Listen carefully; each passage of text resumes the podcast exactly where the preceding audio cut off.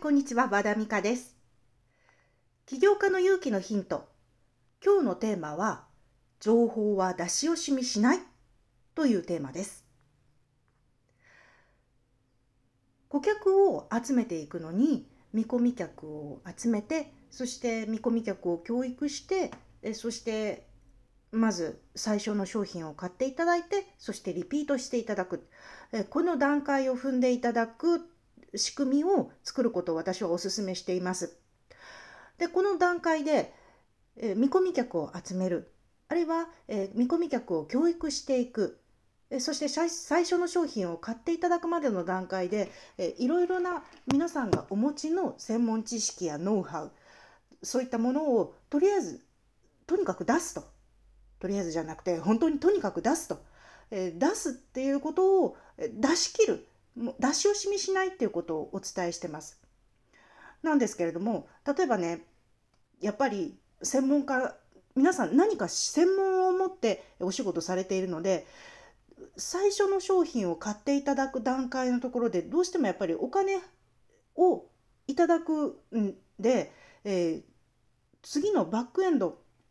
本当にリピートしていただく本丸の商品に移っていただく前の、えー、お試し商品の段階で気持ちがどうしてもここで私の本当のものを教えたいから情報を出し惜しみしちゃうっていう方がいらっしゃるんですよ。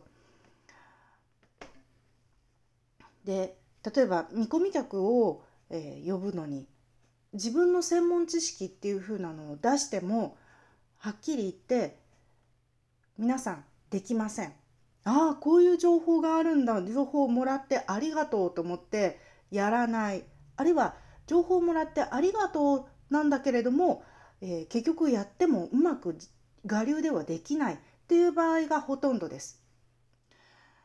なのでも私もコンサルティングの仕事なくななくならずにずっとやらせていただけてるのは結局情報をどんなにお伝えしてもお伝えしてもそれができてる人はねもともとできてるんですよ。なんですけれども結局あと微調整が必要だったり視点が少し我流に解釈されてたりなどしてお伝えする情報がやっぱ全てできるっていう人ってそうそういらっしゃらないんですね。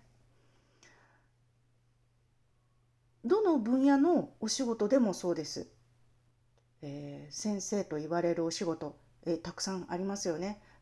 あるいは何かのプロフェッショナルであられる方なので見込み客に対して、えー、情報をお伝えしていくっていう段階でで最初の、えー、入り口商品を買っていただく段階で情報はとにかく出し惜しみしないとというところをお勧めしたいと思います。結局みんなできないんですそれを知ったところででじゃあどうやってやるにはっていうふうなところで、えー、一番あなたの本当の技術ノウハウをお伝えするチャンスのところまで人をお連れすることができます。でもし来ない人がいて、えー、どうしようと思うかもしれないんですがそれはその人には必要なかったということですね。そう諦めましょう。で逆にその必要性をお伝えする技量が私たちには足りないんだというところの、えー、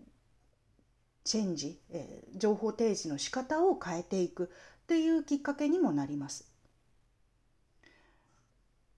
はい、え情報提示をする時は出し惜しみしない。結局ですね、真似されたところで真似しきれません。えできません。